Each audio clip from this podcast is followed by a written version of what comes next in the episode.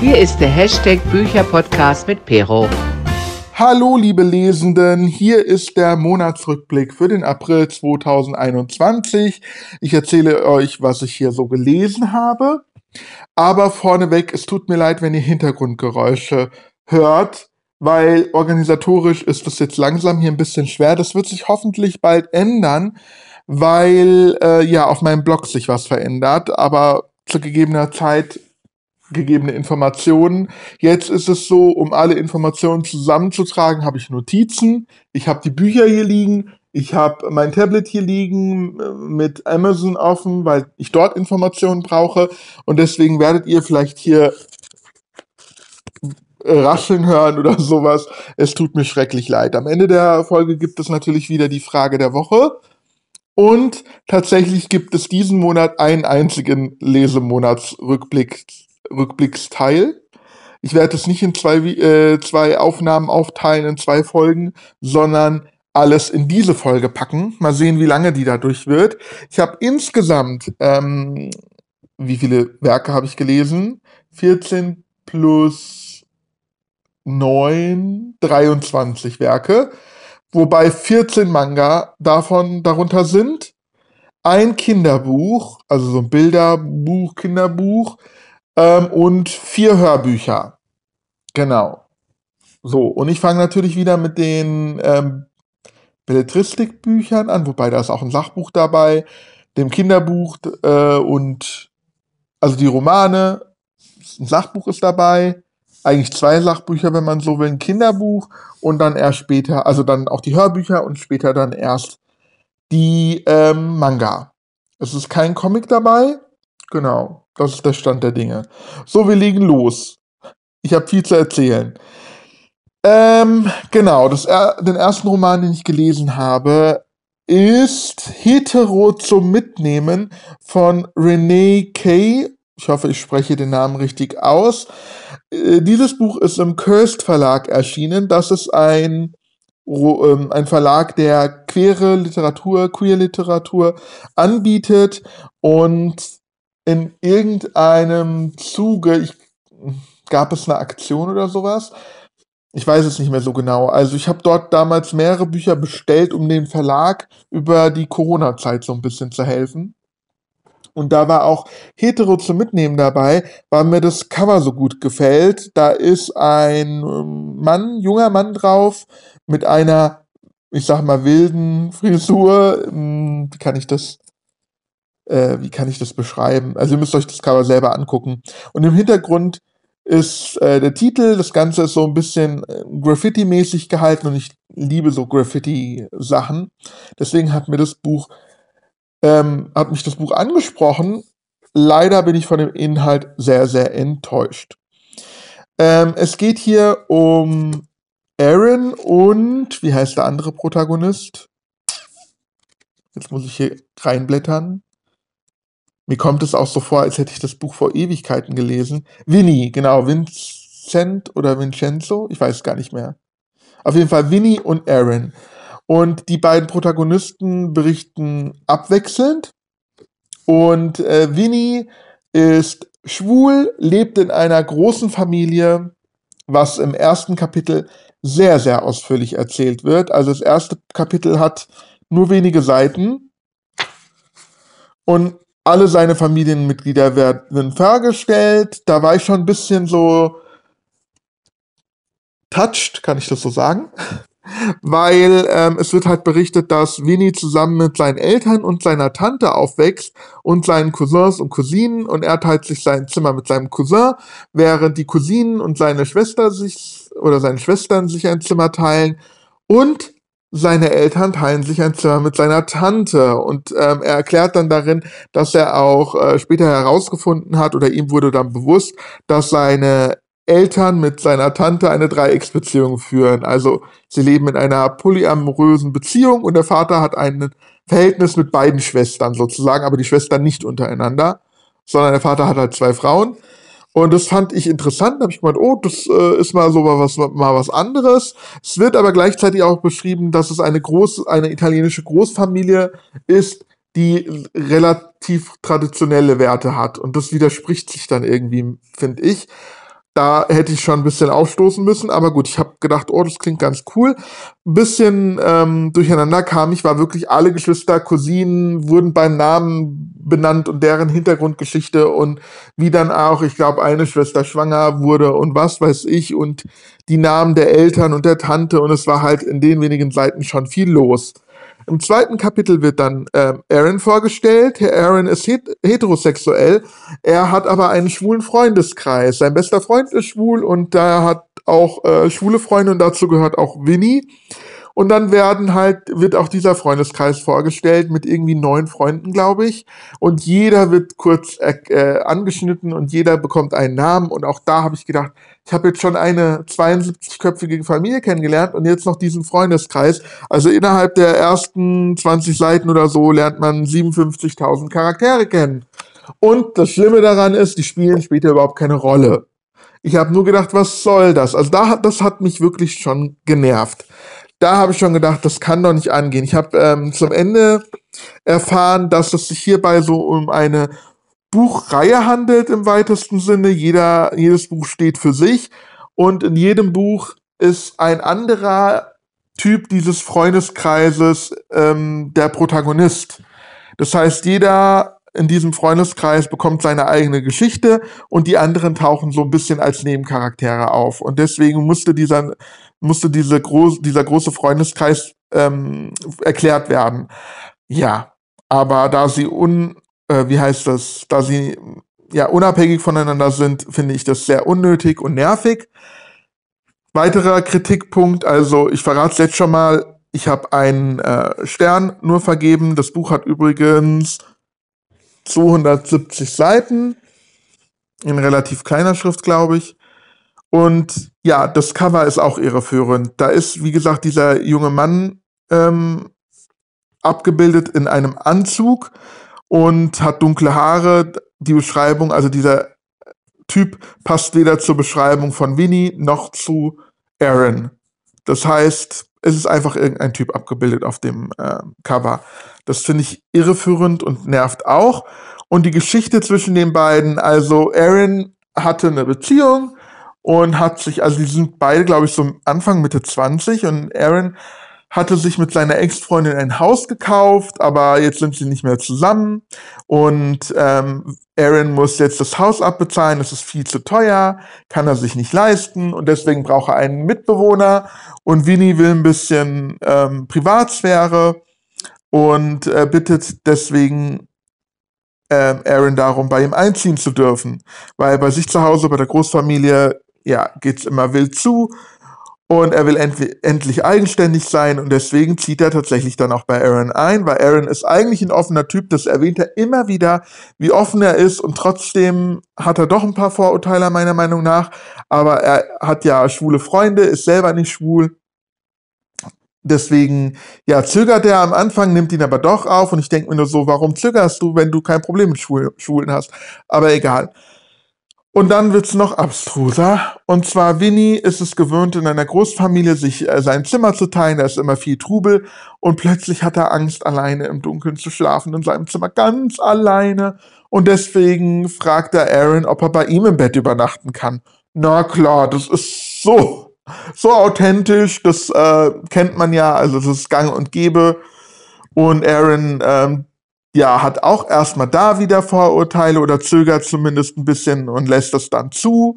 Und das ist hier ein ähm, Gay Romance Roman. Da kann man sich auch vorstellen, worauf es hinausläuft. Das ist nicht gespoilert, äh, wenn ich verrate, dass die beiden sich näher kommen. Aber, und das ist der aller, allergrößte Kritikpunkt hieran, Aaron besteht bis zum Schluss darauf, dass er hetero ist und er steht nur auf Frauen und dass er äh, sich zu ähm, Winnie hin, äh, hingezogen fühlt, ist quasi eine Ausnahme und das liegt an Winnies Persönlichkeit und ähm, ja, hat nichts damit zu tun, dass er irgendwie schwul sein könnte. Und es wird immer darauf gepocht, dass Aaron als Heteromann sich in einen, einen Schwulen verliebt hat und ähm, trotzdem ist er hetero und das, äh, wir dürfen seine äh, Sexualität auch nicht in Frage stellen und alle akzeptieren das auch irgendwann und ich denke mir nur so genau, ja, ich würde das als Fantasy-Roman bezeichnen.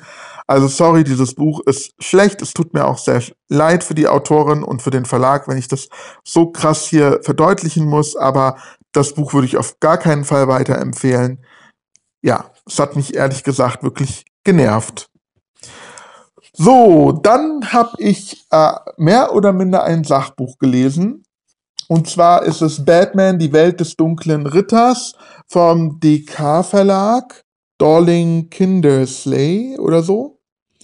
Und das ist eine, ich weiß nicht, ich habe schon einige davon gelesen, vielleicht kennt ihr die, die sind so großformatige Comicbuch, Lexika, Nachschlagewerke, sowas in der Art. Und hier wird halt alles über Batman erzählt. Das Buch hat äh, 200 Seiten und hier erfahren wir alles über Batmans Geschichte, die Comic-Geschichte, wie seine Anfänge waren, wie sich dann im Laufe der Jahrzehnte so ein bisschen was verändert hat. Wir kriegen Informationen zu den Bösewichten, über Gotham City, über äh, Batmans Liebschaften, über die verschiedenen Robins, die es da gab. Und ich finde sowas halt super interessant. Ich lese das sehr gerne. Wie gesagt, ich habe viele von solchen Büchern. Über Spider-Man auch unter anderem und ähm, den Avengers zum Beispiel. Ja, und ähm, alles ist im Großformat, alles ist bunt illustriert, alles ist in Farbe. Wir kriegen Zeichnungen präsentiert von den verschiedenen Jahrzehnten. Der einzige Kritikpunkt ist, dass ähm, so Schlüsselfolgen nacherzählt werden und das ist manchmal dann ein bisschen langweilig vom Text her. Also, das war dann ein bisschen öde und dröge. Manche Sachen haben sich auch wiederholt. Also es gab eine Doppelseite über alle Bösewichte und dann wird, keine Ahnung, auf Batmans Anfänge in den, oh Gott, 60er Jahren. Jetzt bin ich hier. Ja, so viel habe ich mir anscheinend nicht gemerkt. Auf jeden Fall vom ersten Jahrzehnt, sage ich jetzt mal so, in dem Batman gezeichnet wurde. Und äh, da gibt es dann nochmal eine Doppelseite quasi über die Bösewichte der Anfänge und die sind fast die gleichen wie vorher äh, präsentiert wurden und quasi fast genau die gleichen Informationen noch einmal. Das hätte nicht sein müssen. Ich habe vier Sterne vergeben, weil es mir insgesamt aber sehr gut gefallen hat. Als nächstes habe ich ein Hörbuch gehört und das war Miss Merkel von David Safir, der neueste Roman des Comedy-Autors, so würde ich das jetzt mal sagen, ein humoristisches Werk, Miss Merkel Mord in der Uckermark. Ich habe es als Hörbuch, wie gesagt, gehört. Das Hörbuch hat 8 Stunden und 54 Minuten Laufzeit. Die Printausgabe, achso, und das Hörbuch ist bei im Argon Verlag erschienen und die Sprecherin ist Nana Spier, die immer wieder die Hörbücher von David Safir li liest. Das ist die Synchronsprecherin unter anderem von Buffy. Und die macht das immer sehr, sehr gut. Und die Printausgabe ist im Kindler Verlag erschienen und hat 320 Seiten. Und ja, der Titel und das Cover sind schon lustig. Miss Merkel, Mord in der, Mord in der Uckermark. Und tatsächlich ist die Protagonistin dieses Werks Angela Merkel. Und es wird am Anfang sehr, sehr lustig erzählt. Angela Merkel spielt alles nach ihrer Amtszeit als Bundeskanzlerin und sie ähm, zieht um in ein kleines Städtchen in der Uckermark, wo sie sich halt zurückziehen will. Ähm, sie zieht dorthin zusammen mit ihrem Ehemann und ihrem Hund. Und Dort in diesem kleinen Städtchen passiert ein Mord und plötzlich ermittelt Angela Merkel im Stile von Miss Marple, deswegen auch Miss Merkel als Titel. Und diese ganze, ich sag mal, diese, äh, diese Rahmenhandlung ist schon lustig, wenn man das sich vorstellt. Und es wär, wird auch manchmal Bezug genommen auf ein paar wirkliche Szenen von Angela Merkel zum Beispiel, wie sie damals ähm, sich gefreut hat bei der WM, als Deutschland Weltmeister wurde und sie da im Publikum saß. Die Szene wird erklärt oder äh, ja auch ein paar andere Szenen, die man halt so von Angela Merkel kennt und äh, das ist auch wirklich lustig. Aber man muss schon sagen, das Buch hat 320 Seiten und die Laufzeit habe ich eben ja auch genannt, 8 Stunden 54 Minuten. Also ich sag mal, irgendwann läuft sich der Gag auch ab und dann ist es irgendwann irgendeine Protagonistin, weil wir haben verstanden, es ist, Miss Mer äh, es Angela Merkel. Sie redet auch wie Angela Merkel. Das macht Nana Spiel sehr, sehr gut. Und irgendwann hat man kapiert, es, ja, irgendwann ist es auch nicht mehr witzig, wenn immer wieder auf dasselbe ähm, gepocht wird. Und dieser Mordfall ist auch ein bisschen langweilig. Es liest sich wie so, so ein Dorfroman. Nichts Besonderes. Am Ende die Auflösung ist wieder relativ interessant. Da war ich wieder voll Ohr. Zwischendurch bin ich echt gedanklich abgedriftet, weil es ist nichts Spannendes passiert. Es gab, also ich hätte mir mehr Slapstick gewünscht, mehr ähm, lustige Szenen, aber der Humor baut sich halt darauf auf, dass das Angela Merkel ist, ihre Art, wie sie redet und das war's. So. Wenn das jetzt nicht Angela Merkel wäre und man hätte irgendeine Uli Müller genommen, Ulrike Müller oder Uschi Müller oder so, dann wäre es gänzlich unwitzig gewesen. Gänzlich. Der Witz ist einfach nur am Anfang, weil es halt der Angela Merkel ist. Deswegen habe ich leider nur zwei Sterne vergeben. Dann habe ich ähm, den neuesten Renate Bergmann Roman gelesen. Fertig ist die Laube. Die Online-Omi Gärtnert ist im Ullstein Verlag natürlich wieder erschienen und hat 236 Seiten so ungefähr. Und wie der Titel schon sagt, die 82-jährige Renate Bergmann, dahinter steckt wie immer Thorsten Rode, ein ähm, Autor, der unter Synonym schreibt und natürlich nicht 82 Jahre alt ist. Und Renate Bergmann ähm, legt quasi einen Schrebergarten an, beziehungsweise ihre beste Freundin hat einen Lebensgefährten, Gunther Herbst, den kennt man auch schon aus vorherigen Werken, und der muss operiert werden und ist für mehrere Wochen ausgeschaltet deswegen. Und er hat einen Schrebergarten. Und der muss halt flott gemacht werden, um den muss sich gekümmert werden. Und deswegen fragt Renates beste Freundin Gertrud Renate, ob sie helfen kann. Und Renate ist natürlich eine gute Freundin und hilft dabei. Und man erfährt dadurch vieles übers Gärtnern, ähm, ein paar Geschichten, was da in diesem Schrebergarten passiert. Natürlich auch wieder Geschichten über andere ähm, Figuren aus Renates Bergmann-Universen, sage ich mal. Zum Beispiel, ich lache mich immer kaputt, wenn Renate über ihre Tochter Kirsten spricht, die Yoga mit Haustieren macht oder sowas. Also die ist so ein bisschen esoterisch veranlagt.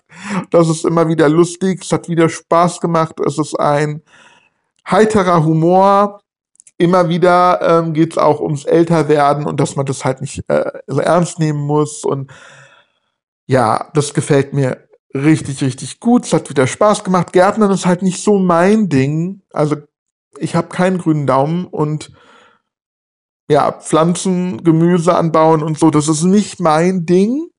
Da gab es halt so ein paar Erklärungen, worauf man halt beim Gärtnern achten kann, damit die Kartoffeln halt gut werden, keine Ahnung. Deswegen habe ich einen Stern abgezogen. Insgesamt habe ich vier Sterne gegeben. Danach habe ich wieder ein Hörbuch gehört, Geheimnis des Waldes, Warrior Cats 3 von Aaron Hunter. Und ähm, als Printausgabe hätte das Buch 339 Seiten und ist wo erschienen? In welchem Verlag? Im Gulliver Verlag. Das Hörbuch ist im, in der Verlagsgruppe Belz auch erschienen, so viel ich jetzt gerade sehe. Belz und Geberg. Dazu gehört ja, glaube ich, auch Gulliver. Und hat eine Laufzeit von 5 Stunden und 57 Minuten. Die Sprecherin ist Marlene Diekhoff. Und da haben wir auch schon den ersten Kritikpunkt. Das ist eine andere Sprecherin als bei den vorherigen Bänden was ich ein bisschen schade finde, weil die vorherige Sprecherin hat es schon ein bisschen besser gemacht. Ja, und hier geht's halt äh, wieder weiter um die Katzen, die sich im, in Clans zusammentun und es gibt einen Verräter im Donner-Clan, äh, wo hauptsächlich die Handlung spielt.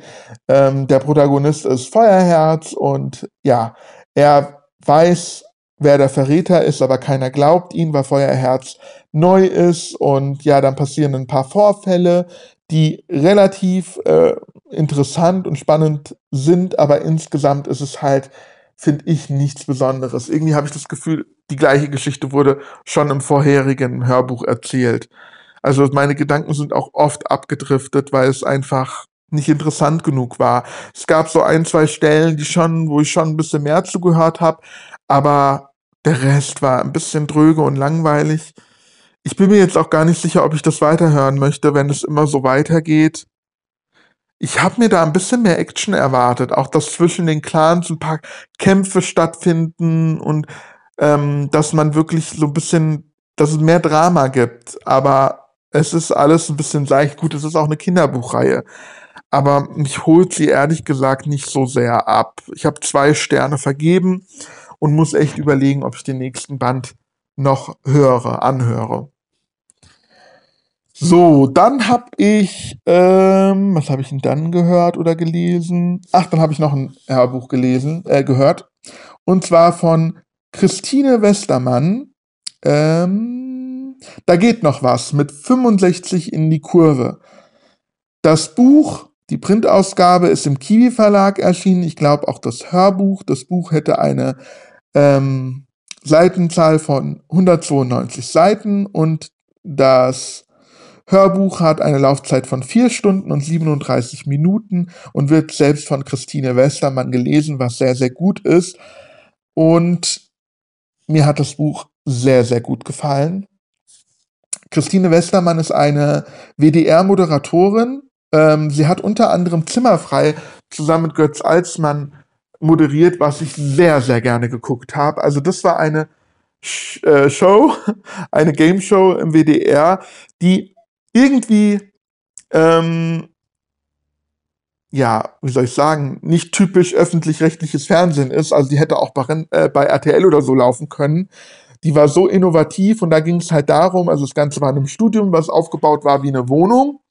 Und Christine und Götz haben regelmäßig einen neuen Mitbewohner gesucht sozusagen. Und dann gab es immer prominente Gäste, die interviewt wurden. Und da hat man so ein bisschen Hintergrundgeschichten gehört.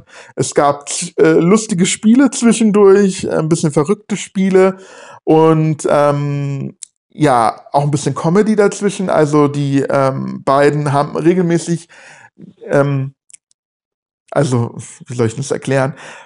Ähm, Gäste gehabt, die irgendwie, also zum Beispiel, ach, wie kann ich das erklären? Äh, Annemie Höschrath war früher ähm, die Nachbarin sozusagen, die fiktive Nachbarin von Götz und ähm, äh, Christine. Das war eine ältere Dame, die gespielt war, wurde von Cordula Stratmann. Die, ähm, vielleicht kennt ihr sie. Das ist eine Comedian, die heute kaum noch im Fernsehen zu sehen ist, meiner Meinung nach. Damals war sie in der Sendung Schillerstraße bei Sat 1. Okay, jetzt hole ich hier wirklich weit aus, aber ich will ein bisschen was erzählen äh, über Zimmerfrei und Christine Westermann. Und auf jeden Fall äh, war Annemie Höchstraat so eine Nachbarin, die dann gekommen ist und so die äh, eine ältere Nachbarin, die hat so ein bisschen lustige Fragen gestellt. Später war dann Vivaldi, das ist eine Hundepuppe, die ist immer wieder aufgetaucht und hat für Witz gesorgt. Oder ähm, der lustige ähm, Putzwagen mit dem Jammerlappen zum Beispiel, der gesprochen hat und die anderen Putzutensilien, die haben dann auch noch mal so ein bisschen Witz reingebracht. Aber egal, Götz und Christine waren für mich das perfekte ähm, Moderatorenpaar. Götz äh, Alsmann ist sehr quirlig, sehr verrückt. Der ist da hin und her gesprungen. Und Christine ist eine seriöse ähm, Journalistin, die ruhig war, die Ernsthaftigkeit reingebracht hat und trotzdem für jeden Spaß zu haben ist. Und deswegen mochte ich die beiden so, so gerne. Also, und ich mag Christine Westermann auch sehr gerne. Ich finde sie eine großartige ähm, Journalistin und Moderatorin. Ich glaube, die jungen Leute von heute, die so RTL und Sat1 und sowas gewohnt sind, würden sie als langweilig bezeichnen. Ich finde das gar nicht. Ich finde es großartig. Die beiden waren die perfekte Mischung. Und als Zimmerfrei abgesetzt wurde, fand ich das sehr, sehr traurig. Und naja, Jetzt aber zum Buch. Da geht noch was mit 65 in die Kurve. Christine Westermann hat ein ähm, ähm, Buch übers Älterwerden geschrieben. Also sie ist mittlerweile auch schon über 60, über 65. Und ähm, ja, da geht man ja so in der Regel in die Rente und das ist so der letzte Lebensabschnitt. Man sagt auch Lebensabend. Und da fragt man sich natürlich als älterer Mensch, ähm, war es das jetzt? So, oder wie geht's jetzt weiter? Und das fand ich sehr gut. Also ich bin jetzt erst Mitte 30 und trotzdem mache ich mir seit Jahren Gedanken übers Älterwerden. Ähm, das fing an, als ich auf die 30 zuging, sozusagen. Das ist total, manche würden jetzt denken, ist der verrückt oder was? Aber tatsächlich habe ich auf die letzten 30 Jahre zurückgeblickt und habe gesagt, so, in nochmal dieser Zeit bin ich quasi auch schon 60 und beginne fast meinen Lebensabend. Äh, ja, ist ein bisschen melodramatisch, aber mir hat das auf jeden Fall viel gegeben, weil Christine Westermann ehrlich übers Älterwerden spricht, über Ängste, über Sorgen, über ähm, ja, über alles, was ihr Leben so betrifft. Sie hat auch ein bisschen über äh, zurückgeblickt auf ihr Leben und das fand ich sehr, sehr gut erzählt und ja, war, fand ich sehr inspirierend, muss ich sagen. Ich habe einen Stern abgezogen, ich habe vier Sterne gegeben insgesamt.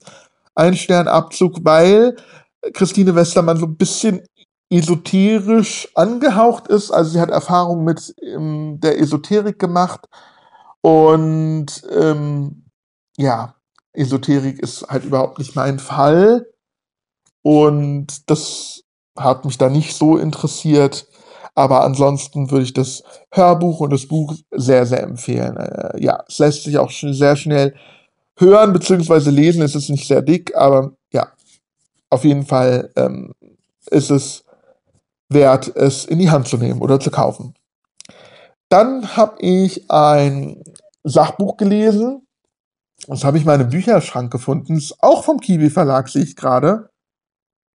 Interessant, weil äh, es ist ein ähm, Buch von Ranga Yogeshwar, ebenfalls ein WDR-Moderator, deswegen wahrscheinlich.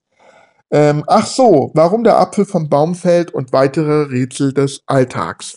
Das Buch ist, ja, wie gesagt, im Kiwi Verlag erschienen und hat ähm, 100, nee, 304 Seiten.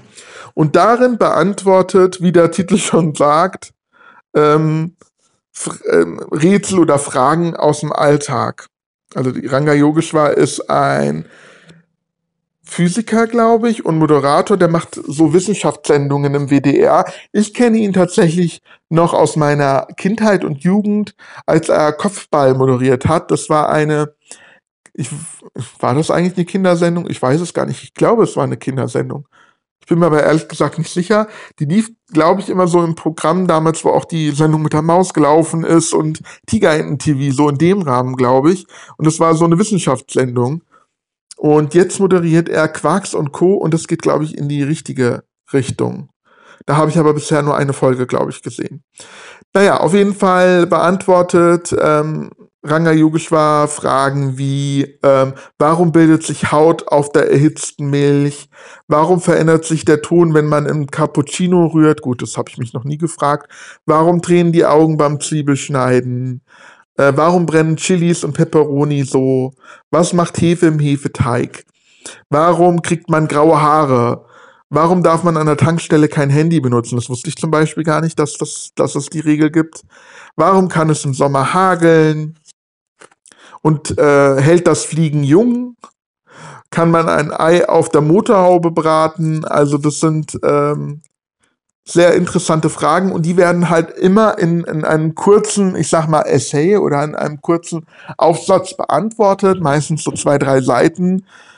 Es gibt immer eine Einleitung, so ein bisschen allgemein, wie, man, wie er auf die Frage gekommen ist oder warum überhaupt diese Frage die Menschheit beschäftigen könnte. Und dann erklärt er das wissenschaftlich. Manche Sachen sind tatsächlich ein bisschen kompliziert, da muss man wirklich gut mitdenken. Andere Sachen sind einfacher. Er erklärt es auf jeden Fall sehr leicht verständlich. Und ich habe immer wieder gedacht, wow, das wusste ich gar nicht, krass. Vor allem ich, ich habe ja, ähm, wenn man mich vielleicht persönlich kennt oder mal auf Instagram oder so gesehen hat, ich habe äh, graues Haar tatsächlich mit 35 und ich habe das schon seit ein paar Jahren. Ähm, ich bin schon sehr früh ergraut sozusagen. Und ähm, mich fragen immer wieder Leute, hast du zu viel Stress, dass dein Haar ergraut? Und ähm, ich wusste, ich habe schon mal selber nachgelesen, dass das äh, eventuell an den Genen liegt. Und Ranga Yogeshwar beantwortet diese Frage auch ganz klar, äh, dass es nichts irgendwie mit ähm, Genen zu tun hat, dass die Wissenschaft aber immer noch nicht weiß, woher es kommt.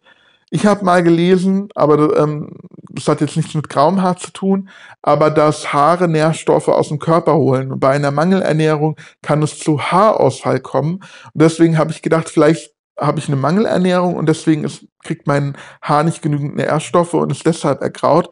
Aber dagegen würde halt sprechen, dass ich halt wirklich volles, dickes, festes Haar habe. Also dann würde ja mein Haar auch ausfallen und das tut es nicht. Also es ist sehr interessant, die Frage. Und ähm, ja, deswegen finde ich das Buch genial. Ich finde es krass, dass ich das am Bücherschrank gefunden habe. Ähm, ja, das war ein Glückstreffer. Es gab so zwei, drei Fragen, die sind nicht mehr so up to date. Deswegen, ich gucke gerade mal nach, von wann das Buch ist. Vierte Auflage 2010. Also das ist auch schon elf Jahre alt und das merkt man halt, weil hier gibt ähm, eine Frage. Finde ich die jetzt so schnell? Ah, hier ist eine von den beiden Fragen, die ich meine. Warum sind Computerspiele so gefährlich anziehend? Und da geht er vor allem auf World of Warcraft ein und äh, wie gefährlich World of Warcraft sein kann und sowas. Und dann denke ich mir, ja gut, World of Warcraft wird heute noch gespielt, aber so in ist es jetzt auch nicht mehr. Und genauso ein Kapitel gibt's über Facebook, wo man merkt, okay, äh, heute ist eher Instagram, TikTok und sowas modern. Facebook ist jetzt nicht mehr so up to date. Ja, aber im Prinzip ist es ja trotzdem dasselbe. Es gibt immer noch Spiele, zwar nicht World of Warcraft, andere Spiele ähm, sind da eher ein Suchtfaktor und genauso statt Facebook ersetze Facebook durch Instagram oder TikTok und schon ist es immer noch aktuell vom Kapitel her. Ich habe trotz dieser mini, mini kleinen Kritikpunkte ähm, fünf Sterne vergeben. Ich fand das richtig gut. Ich kann natürlich nicht jede Frage mich ultra brennend interessieren, aber ich würde sagen, 90 Prozent fand ich wirklich interessant. So, und dann geht's weiter mit dem nächsten Hörbuch und dann haben wir auch die Bücher durch, sozusagen. Ich habe von Pete Johnson, wie man seine Eltern erzieht, gelesen. Das ist ein ähm, er, er, äh, erstes Buch einer Kinderbuchreihe. Ich habe schon eine andere Reihe von Pete Johnson angefangen, und zwar diese Wie man 13 wird und überlebt Reihe mit diesem Halbvampirjungen. Und die hat mir ja schon gut gefallen und deswegen habe ich jetzt mal mit dieser Reihe angefangen. Ähm, das Hörbuch ist bei Hörbuch Hamburg erschienen. Der Sprecher ist Henning Nören, der das wirklich wunderbar macht. Und die Laufzeit ist drei Stunden und 25 Minuten, also lässt sich sehr schnell durchhören. Und die Printausgabe ist bei Ars, Ars Edition erschienen und hat 176 Seiten. Und hier geht es um den jungen Luis. Und Luis äh, kommt neu an seine Schule, weil seine Eltern neu in die Stadt gezogen sind und dort gibt es anscheinend nur Streber und die Lehrer sind auch sehr leistungsorientiert und ähm, die Eltern der Mitschüler ebenfalls. Und als die Eltern von Luis eben ähm, die Eltern seines Mitschülers, Theo, glaube ich, heißt er, kennenlernen, gucken sie sich so ein bisschen was bei denen ab und plötzlich fordern sie von Luis auch viel. Vorher war Luis eher ein durchschnittlicher Schüler und Luis will unbedingt Stand-up-Comedian werden. Er nennt sich auch Luis der. Ach, jetzt habe ich. Jetzt habe ich den Spitznamen vergessen. Irgendwas mit Lachen. Also es ist eine Alliteration auf jeden Fall. Luis der. Ach, jetzt habe ich vergessen. Ist ja auch egal. Ähm, genau, auf jeden Fall ist er ein durchschnittlicher Schüler, der eher so auf die Comedy-Richtung geht. Er macht gerne Witze, aber scheinbar scheint niemand seine Witze zu verstehen oder nicht drüber lachen zu wollen. Und seine Eltern äh, standen immer hinter ihm, bis sie merken, dass alle um sie herum sozusagen leistungsorientiert sind. Und ähm, die Eltern, die anderen Eltern stellen es so dar, als würde das das Beste sein für die Kinder. Und ähm, dadurch fühlen sich quasi, also man merkt, das wird nicht explizit gesagt, aber man merkt, die Eltern fühlen sich schlecht, weil es so ein bisschen rüberkommt, als würden sie ihrem Kind nicht diese Möglichkeit geben. Und deswegen zwingen sie Luis mehr oder weniger dazu, dass er ebenfalls so leistungsorientiert wird, sind viel strenger, kontrollieren seine Hausaufgaben, nehmen ihm seinen Computer oder seinen Fernseher weg. Und das stört Luis gewaltig. Und dann lernt er noch ein Mädchen kennen und äh, die, bei bei der zu Hause läuft es ein bisschen anders. Die Eltern sind cooler und da erzählt ihm das Mädchen, dass sie eben ihre Eltern erzogen hat und bringt ihm halt quasi bei, wie er seine Eltern dazu bringt, dass sie ja wieder ein bisschen chilliger werden. Und das ist wirklich witzig, es ist interessant. Es hat mich tatsächlich auch ein bisschen emotional ergriffen, weil ich ebenfalls dachte, was, ah, was, was, warum sind die Eltern so? nicht jeder kann ein Einserschüler sein und bei Louis lief es ja gut. Er hatte ein Talent, er hat ein Talent, er möchte daran arbeiten, seine Noten sind okay, mal eine 4 zu schreiben ist nicht schlimm und ähm, sie hatten ein sehr, sehr gutes Verhältnis. Also gerade am Anfang des Buches merkt man das, dass Louis mit seinen Eltern über alles redet und plötzlich, als sie so streng werden, zieht sich Louis zurück und ähm, er verliert das Vertrauen in die Eltern und das stört die Beziehung gewaltig. gewaltig. Und ich finde, das sollten mehr Eltern lesen, dieses äh, Kinderbuch. Also das sollten, das ist, finde ich, auch ein guter, wirklich ein guter Elternratgeber, die dann ähm, erfahren, was wirklich wichtig ist, nämlich das Vertrauen, das Vertrauensverhältnis zwischen sich und den Kindern und nicht dieses, ähm, wie soll ich sagen, helikoptermäßige, überfürsorgliche, strenge, ähm, ja, er ähm, Erziehungssystem, so nenne ich das jetzt mal. Also es hat mir auf jeden Fall sehr, sehr gut gefallen. Ich habe fünf Sterne vergeben weil das so super ist. Also es gefällt mir ehrlich gesagt noch besser als diese Reihe mit dem Halbvampirjungen. So, jetzt kommen wir noch zum Kinderbuch und dann komme ich zu den Manga und dann zur Frage der Woche und wir haben jetzt schon über eine halbe Stunde gequatscht, merke ich gerade. Jetzt bin ich gerade am Zweifeln, ob ich vielleicht doch die Manga extra mache, aber die Manga kann man eigentlich relativ schnell durcharbeiten. Ähm, nee, wir ziehen durch, dann ist es halt mal wieder eine XXL-Folge. Ich habe äh, von Marc-Uwe Kling und Astrid Henn das Neinhorn gelesen, im Carlsen Verlag erschienen, ist ein Kinderbuch, wie gesagt. Marc-Uwe Kling kennt man vielleicht von den äh, Känguru-Chroniken zum Beispiel. Und das Buch hat, wie viele Seiten? Das ist ja halt so ein typisches Kinderbuch im Großformat mit sehr, sehr schönen Zeichnungen von Astrid Henn. Und ich finde gerade keine Seitenzahl. Also als Erwachsener liest sich das rucki zucki. Ich habe keine Ahnung. Hier stehen keine Seiten. Aber obwohl, nee, habe ich mir auch nicht aufgeschrieben. Es ist ein ähm, wirklich sehr, sehr schön illustriertes äh, Buch und es geht um das Neinhorn. Und zwar ist es ein kleines Einhorn, Kind Polen, wächst in so einem Paradies, in einer paradiesischen Welt auf und alle äh, Einhörner leben in Frieden miteinander und wollen halt auch ähm, dass das kleine Einhorn Spaß hat, aber das Einhorn, das am Anfang heißt es noch Einhorn, gibt immer wieder Worte und sagt immer wieder Nein. Willst du mit uns spielen? Nein. Willst du dies tun? Nein. Und ähm, irgendwann kriegt es halt dann den Spitznamen Neinhorn. Am Anfang ist das auch alles in Reimform äh, geschrieben und äh, später sagt sozusagen das Neinhorn auch, das nervt mich irgendwie, warum muss alles in Reimen sein? Und dann ändert sich auch dieser Sprachstil, was ich irgendwie witzig finde. Das Neinhorn lernt dann später andere Tiere kennen, wie den, wie den Waschbären, weil der Waschbär immer was fragt. Oder den Nahhund, weil der Hund immer na und sagt, also ihm ist alles egal.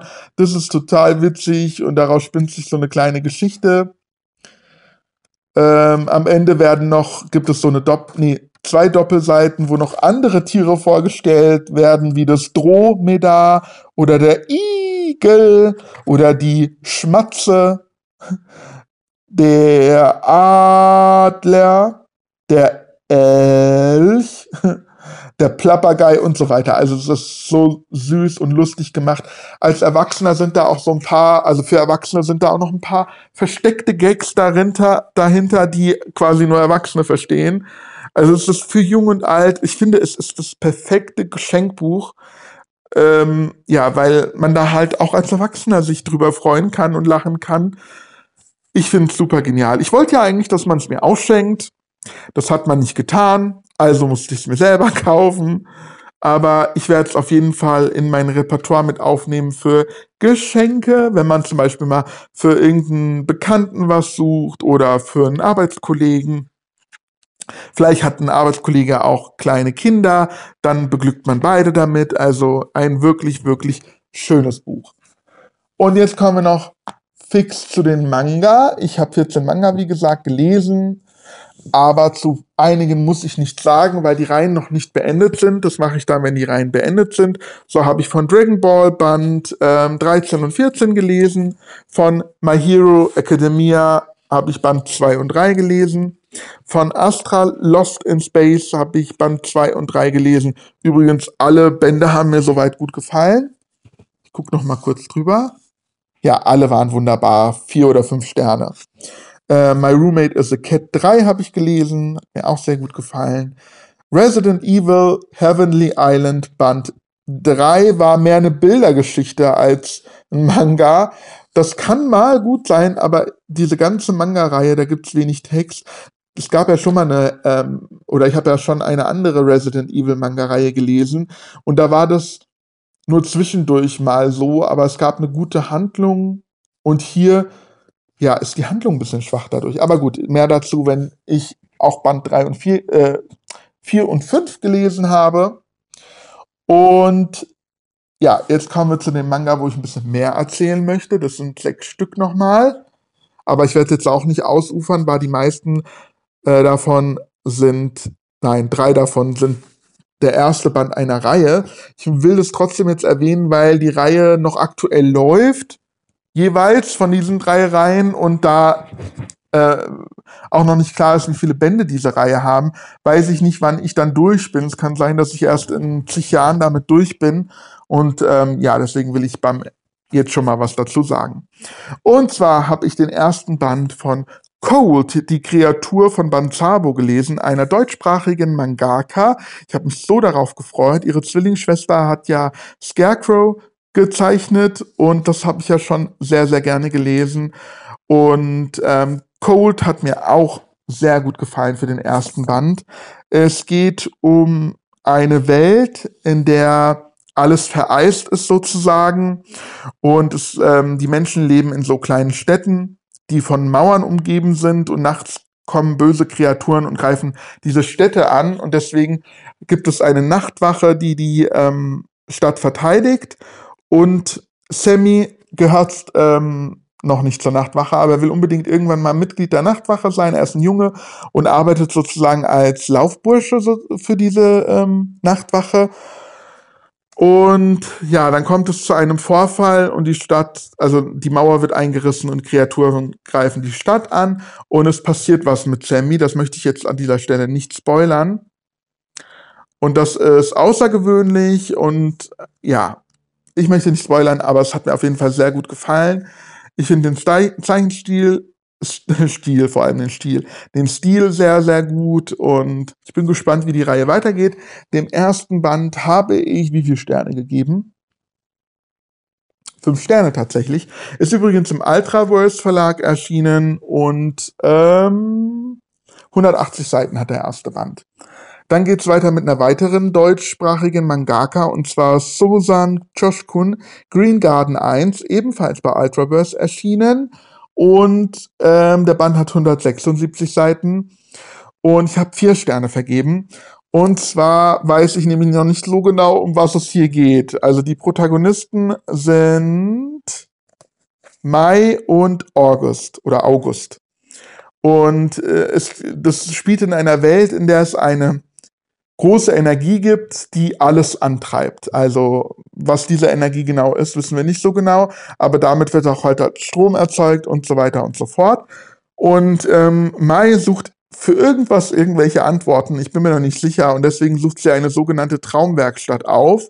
Dort lernt sie August kennen und er hilft ihr sozusagen auf der Suche nach den Antworten, die sie hat. Und ich kapiere noch nicht so ganz, um was es geht.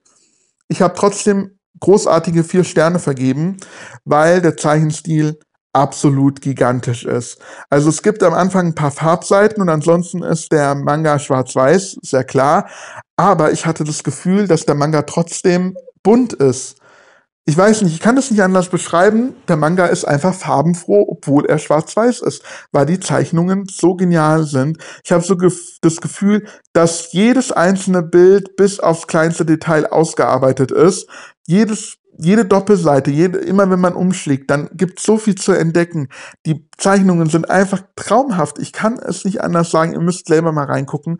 Ähm, ich habe ein paar Impressionen auf meinem anderen gemeinsamen Instagram-Profil, den ich noch habe zu meinem Manga-Podcast. Es gibt ja noch den Hashtag Manga-Podcast von mir zusammen mit der lieben JD. Und wir haben ein gemeinsames Instagram-Profil, der heißt auch einfach nur Manga-Podcast. Und da Bild, poste ich nicht nur das Bild von dem Cover, sondern auch ein paar Impressionen von den Seiten innerhalb des Mangas, also anders als auf meinem Instagram-Profil Boecha Podcast. Und da müsst ihr unbedingt mal reingucken oder ihr guckt im Internet jedes einzelne, jeder einzelne Panel ist einfach so gut ausgearbeitet, die Hintergründe, Also, da denke ich mir, ein anderer Manga ist meistens ein weißer Hintergrund. Und hier habe ich das Gefühl, es gibt keine weiße Stelle so ungefähr. Das ist der Oberhammer. Einfach der Oberhammer und deswegen vier Sterne. Ich bin begeistert. Dann habe ich den ersten Band von My Genderless Boyfriend gelesen von ähm, Tameku. Das ist quasi der erste große Hit-Titel des neuen Manga-Verlages Hayabusa. Und da hat mich das, der Titel angesprochen und ich habe irgendwie so eine romantische Geschichte erwartet, aber ich, meiner Meinung nach, ist es eher so ein Comedy-Manga. Und da bin ich sehr, sehr froh drum. Ähm, der Manga hat wie viele Seiten? 176. Ich habe fünf Sterne vergeben, weil er mir so gut gefallen hat. Und zwar geht es um, wie heißt denn der Protagonist? Meguru. Und Meguru ähm, achtet sehr, sehr auf sein Äußeres. Er ähm, zieht sich modisch an, mag Make-up, lack lackiert seine Fingernägel und deswegen halten ihn viele Menschen für ein Mädchen. Aber er ist ein heterosexueller junger Mann und er hat auch eine Freundin und zwar, jetzt habe ich den Namen hier nicht, Wako, genau. Und Wako hat ein stressiges Arbeitsleben, denn sie arbeitet in einem Manga-Verlag und da hat sie kaum Schlaf, kaum Zeit. Sie kann nicht so sehr auf ihr Äußeres achten, wie eben es Meguru tut. Und da kommt es halt zu witzigen Situationen zwischen den beiden. Also beispielsweise im Restaurant gibt es so eine ähm, Happy Hour für Mädchen und äh, mit kostenlosen Getränken und äh, Wako und Meguro bekommen beide ein Getränk hingestellt. Und dann sagt aber Meguro, nee, nee, ähm, wir sind nicht beide Mädchen, es müsste eigentlich nur ein Getränk sein. Und dann nimmt der Kellner Wako das Getränk weg, obwohl sie ja das wirkliche Mädchen ist und Meguro ein Mann ist. Und äh, solche Situationen eben. Ich fand es sehr, sehr witzig. Es wird vielleicht noch ein bisschen Drama geben. Es bahnt sich schon was an. Ich bin sehr, sehr gespannt und hoffe, dass der nächste Band sehr schnell erscheinen wird. Dann habe ich den letzten Bla Band der Black Torch-Reihe gelesen von Tsuyoshi Takaki. Band 5 wäre das dann. Ähm, hm, hm, hm. Der Band hat 212 Seiten. Ich habe für den letzten Band vier Sterne vergeben. Trotzdem, also auch das ist ja sehr, sehr gut. Insgesamt hat mir die Reihe super gefallen und da geht es um so eine special geheime Organisation der Black Torch und zwar gibt es in dieser Welt sogenannte Mononoke. Das sind so Geisterwesen mit besonderen Kräften, dämonische Wesen so ein bisschen und ähm, äh, der Junge, wie heißt der? Jiro, glaube ich, heißt der, genau trifft auf ein Mononoke, nämlich äh, Rago. Und die beiden, ich sage jetzt einfach nur ganz grob, verbinden sich zusammen und dadurch bekommt halt Jiro besondere Kräfte und wird deswegen von Black Torch engagiert. Und ähm, zusammen mit seinem Team jagen sie quasi Mononoke. Und da gibt es einige Kämpfe, es ist sehr actiongeladen, ähm, aber auch ein bisschen witzig. Es ist äh, typischer Action-Shonen-Titel, der viel, viel Potenzial hat und ich hätte mir gewünscht, dass das halt eine längere Reihe ist.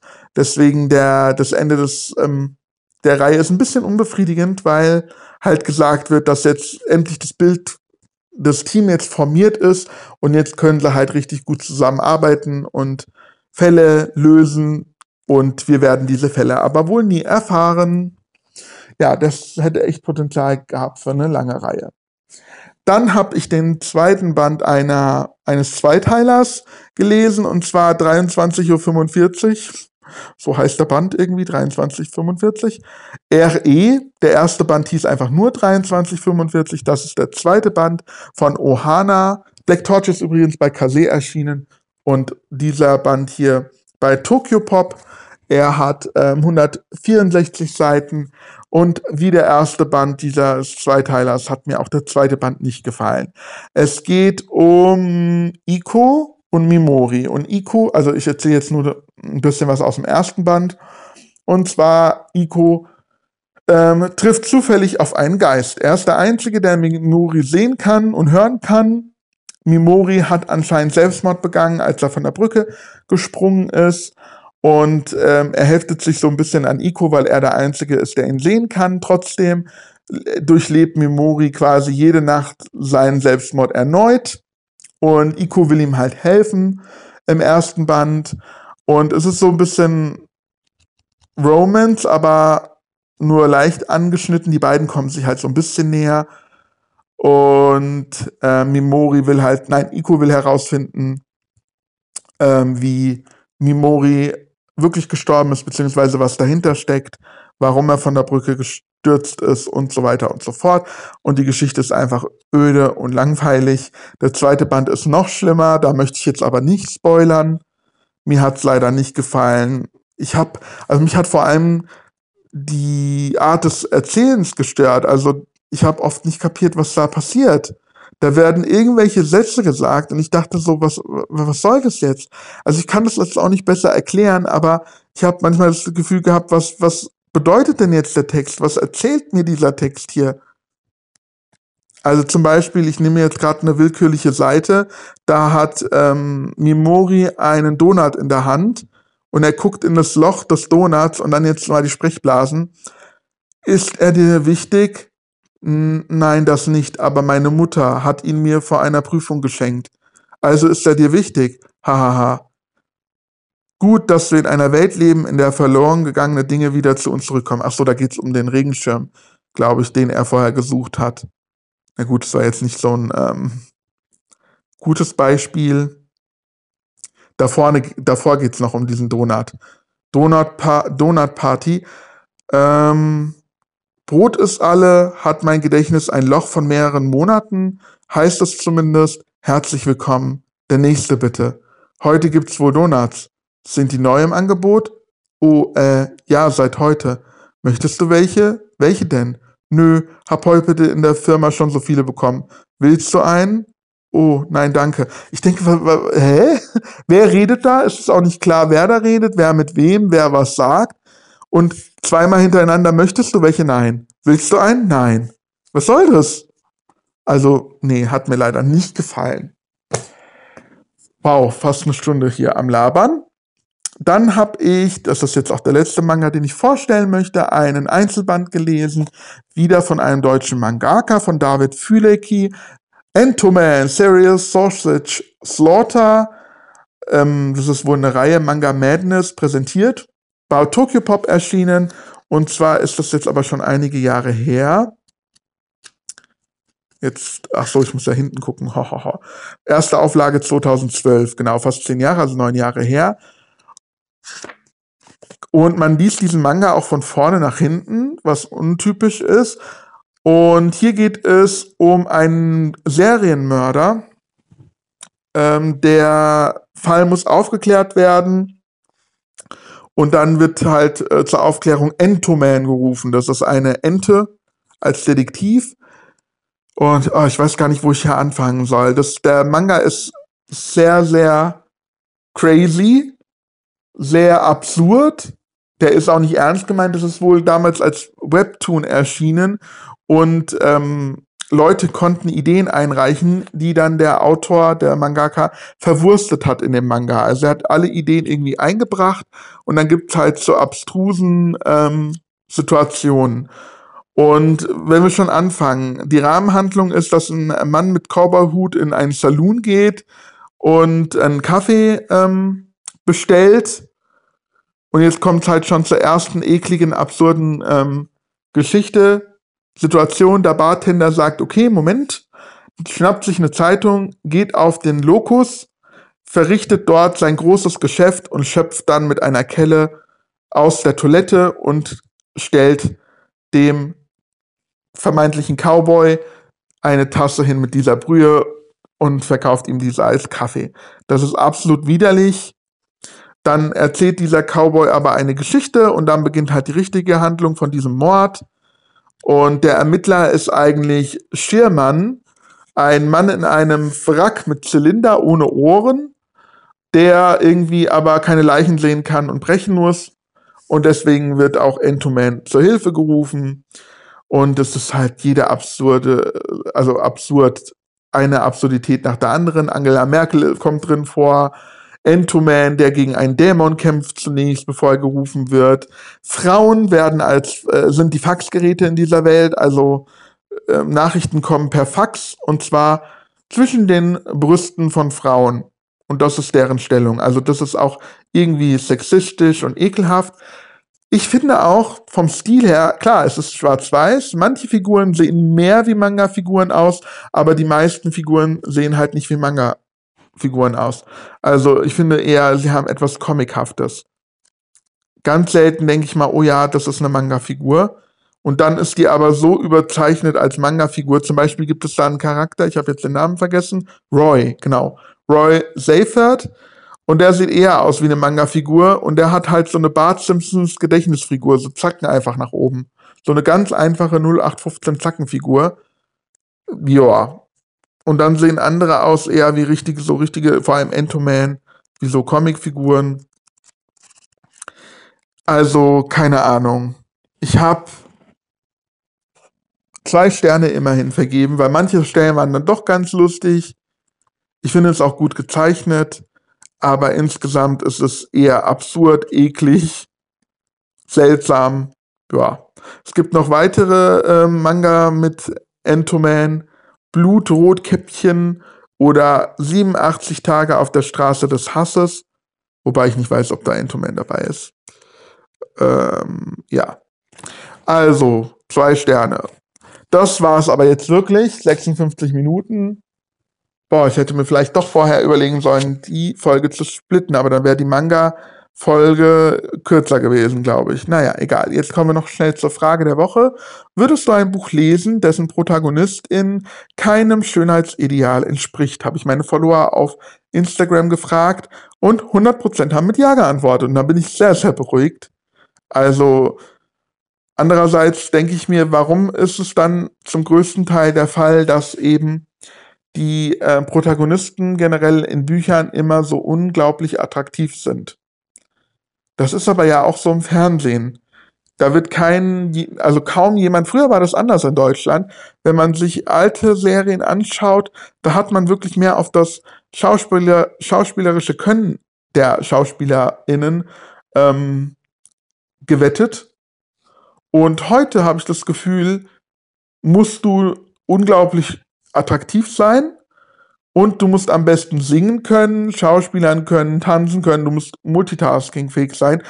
Ähm, auch in Deutschland, also in Amerika ist es ja schon lange so, aber auch in Deutschland heute wird mehr auf das Äußere geachtet, als überhaupt auf das schauspielerische Talent. Und vielleicht färbt es auch auf die Buchwelt ab. Ich weiß es nicht. Aber ja, Autorinnen Traut euch, ihr dürft auch Charaktere schreiben, die nicht dem Schönheitsideal entsprechen.